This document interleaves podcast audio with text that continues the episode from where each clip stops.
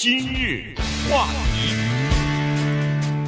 呃，不久不久之前啊，在这个亚特兰大的一个学校里边呢，在中午大概吃午餐的时候吧，刚吃完午餐呢，呃，这个学校里边就警报铃声大作啊，这个。学生马上就觉得好像有问题了，因为那个警铃当中呢，也告诉学生说发生了紧急情况啊，让大家赶快去这个等于是躲起来啊。这个呢是很多学生刚刚知道哦，原来学校里边有一个叫做红色代码的这样的一个警报系统。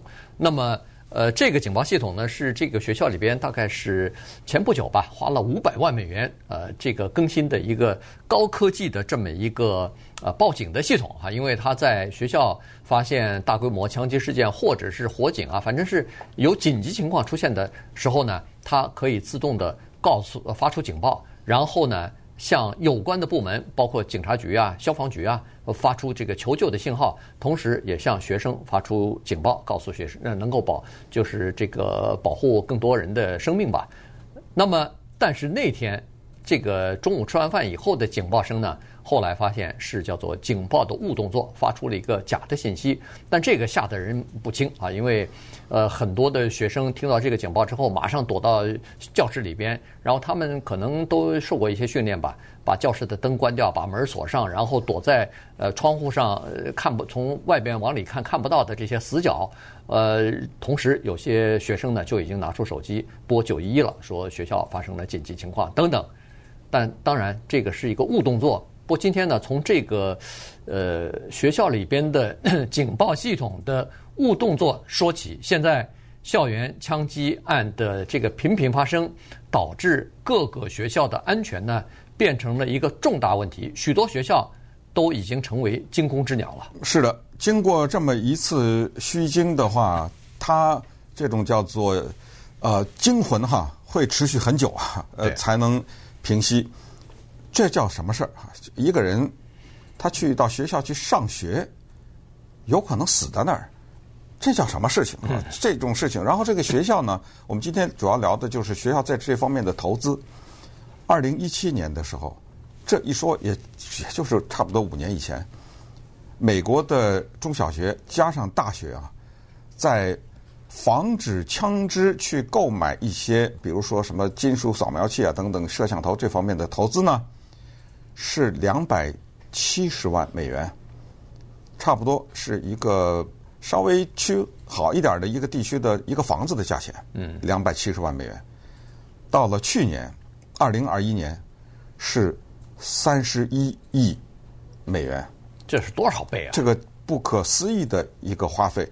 这个钱叫做保命投资啊，因为我可能死在这儿，所以我要做这个投资，为了保命。这个事情真的是让人觉得不知该作何感想啊！就是在美国的这个国家，很多的学校要把钱花在这个地方，本来教育经费就不够，没一个地方说，听说一个城市一个州，哎，我不需要了，我这教育经费够了，没有这回事儿。这个钱可以花在很多的地方，但是非要花在这儿不可。可是最大的麻烦是下一个，还不知道有效没效。你知道，就是你花在这儿的这种投资，它只能叫做治标不治本。根本的问题的解决，不在于在外围买这些设备啊什么之类的。你说它完全没用呢，也不一定。有人说了，嗨，简单呐，让老师带枪，听说过吧？这个话，对，这话有没有听出有重大的逻辑瑕疵呢？这句话，我再说一次。要让学校安全，就让老师带枪。它的瑕疵就是，这个逻辑它有一个前提，它一定得这个前提成立才行，就是老师不杀人，不是吗？对不对？所以我们让不杀人的人带枪，可是让所有的老师都带枪，有一天一个老师脾气不好，他要杀了学生呢，能不能反过来说？哦，好，最好的办法就是让学生也带枪。是不是？对，哎，防止老师杀人。老师有没有杀过人？有啊，对不对？那么咱们再反过来说，假如啊，这个咱们完全是举例，不希望实际发生。有一天出现一个报道，说有一个老师呃欠了债了，或者在家里面什么跟家里人闹得不愉快了，呃，或者是怀着仇恨等等，跑到学校打死了一二十个学生。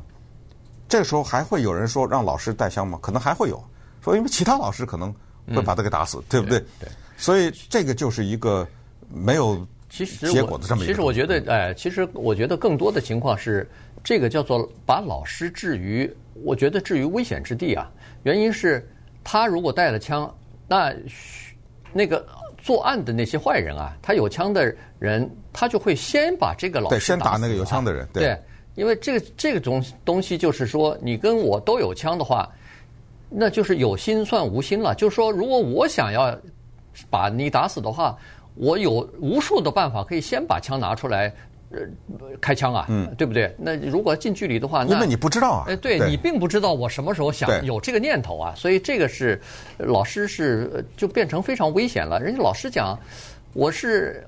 我跟学校签的合约是教书，不是当保镖啊，不是这个，否则的话我去参军得了，去打仗去得了。所以这是一个挺大的问题。所以现在，呃，安全系统有没有用呢？恐怕不管有没有用，都需要装。原因就是说，他从心理上至少给老师也好，给家长也好，给学生也好。至少有一个交代，有一个总算觉得有一个安全的保障啊，这是呃，比如说安安全的这个，比如说金属探测器啊，呃，现在还有更好的，就是你可以不要停下来，你就可以背着背包照前往前走，但是呢，实际上你的所有的东西啊，如果要是有金属的话，它马上就会呃大就会叫啊，所以呢。呃，至少你这个金属的东西，枪支什么不能带下带到学校里边去。但是刚才说的这个治标不治本，就是这样的一个问题。现在第一就是，呃，枪支泛滥，这是一个问题，解决不了的话。觉得这个校园枪击也好，是这个大规模的杀伤在公众场所，这个是没有办法呃根除的。他关键是这儿，就是咱们说过做什么演习啊什么之类的。你演习的时候，那个杀人的人也参加过呀。是。呃，他他知道你看，关键是你在这儿门口啊设立了一个扫描，那儿呢安了一个叫做面部识别器，这儿安到一个什么的叫做枪支金属警呃警械系统，那儿又安了一个什么东西啊？你所有的这一切，如果一个人他要是。这个学校的学生，他想杀人的话，他就不走这儿了。嗯，那你这个学生，你不出来吗？你你不到其他的地方？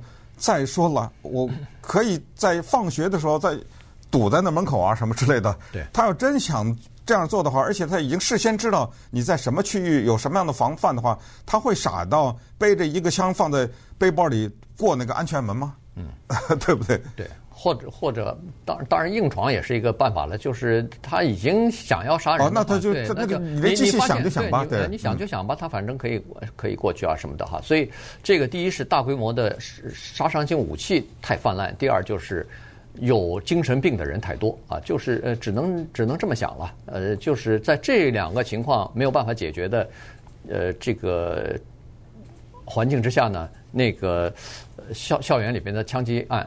和大规模的杀伤恐怕还是不能停止，但是现在呢，有一些高科技呢，确实是有一些呃作用的。你比如说，在学校里边，现在有很多的学校都有，第一是金属探测和这个防止金属和呃这个凶器进入到学校里边来的一些设施啊。不管是你必须要从背包里头拿出东西来，还是背着背包可以走，但是人家可以探测出来，这是第一。第二呢，就是它有面部识别，呃，然后。它有这个呃功能，就是它可以监视你在学校里边上网的一些情况啊，就是说上到什么的网站，呃，你的网站里头有没有仇恨犯罪的这个言论，有没有这个策划一些呃阴谋啊，或者是杀伤啊等等啊，在这个社群网站当中有这种浏览啊，反正它就是尽可能的想要全面的了解一个人的精神状况以及他有没有带枪。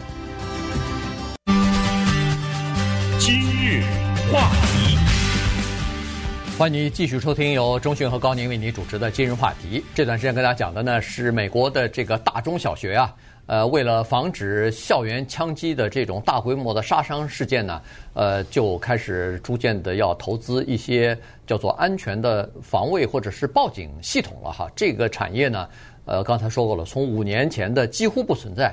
到现在的几十亿美元，甚至以后可能会发展成上百亿美元的这么一个产业啊，所以呃很多的呃初创公司也都开始瞄准这个市场了。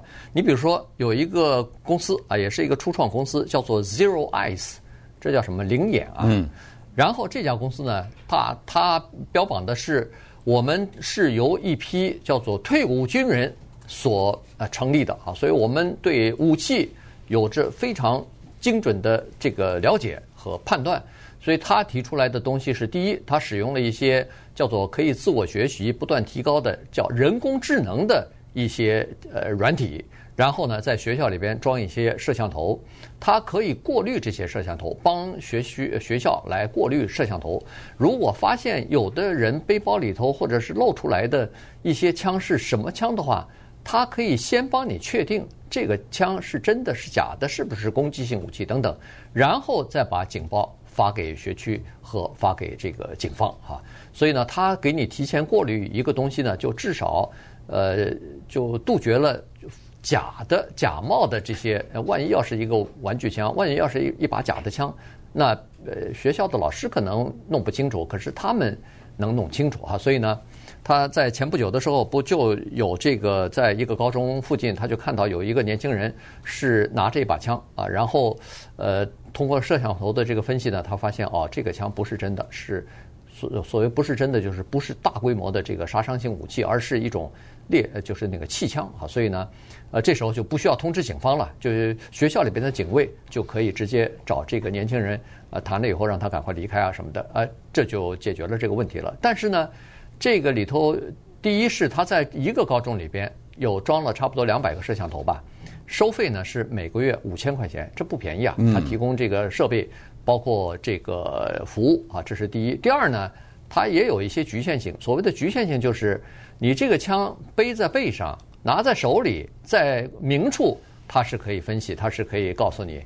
可是这枪如果装在枪套里头，如果塞在你的大衣里头。你看不见的话，那他还是没有办法。哎，这个技术呢，反正还在研发嘛。呃，其实刚才你说的，在乔治亚州的那一次虚惊一场，他们用的那个系统叫做 Alert Point，呃，那是另外一家公司的，对不对？嗯、也是这样。那家公司当时是为什么发生了这么虚惊一场，发生了这个错误警报？后来查出来，原来是个骇客入侵了。啊，对。哎，所以你想想，就是说这种系统呢，如果你被骇客入侵的话。那也是很麻烦的哈，弄得一天到晚惊魂不散，在这儿一会儿警报响，一会儿警报响，这是也是非常讨厌的事情。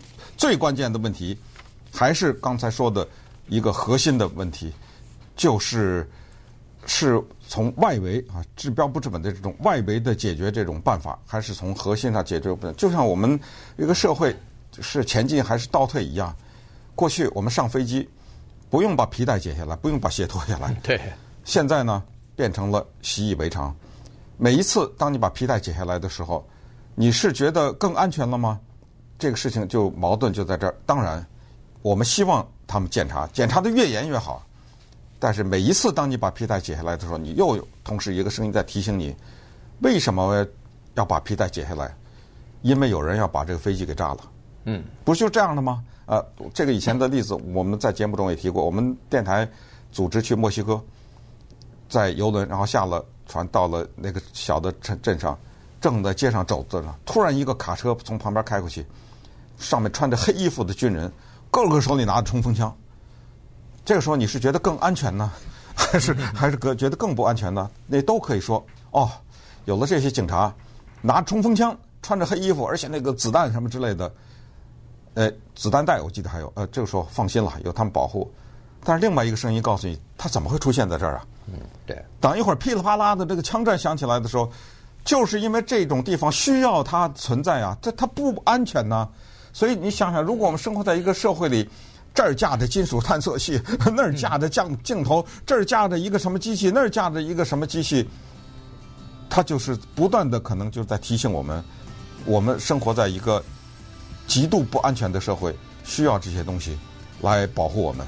所以，呃，怎么说呢？今天跟大家聊起这个学校的这种所谓的保命投资呢，也是借着最近又是法院的裁决了，对不对？又是什么呃各州的事情发生的，又是在短期内又发生什么这儿了杀了十几个人了，那儿杀了二十几个人了，这种事情，只是想告诉大家，这个事情要是不从根本上解决的话，恐怕不断的会出现在我们的新闻的话题当中。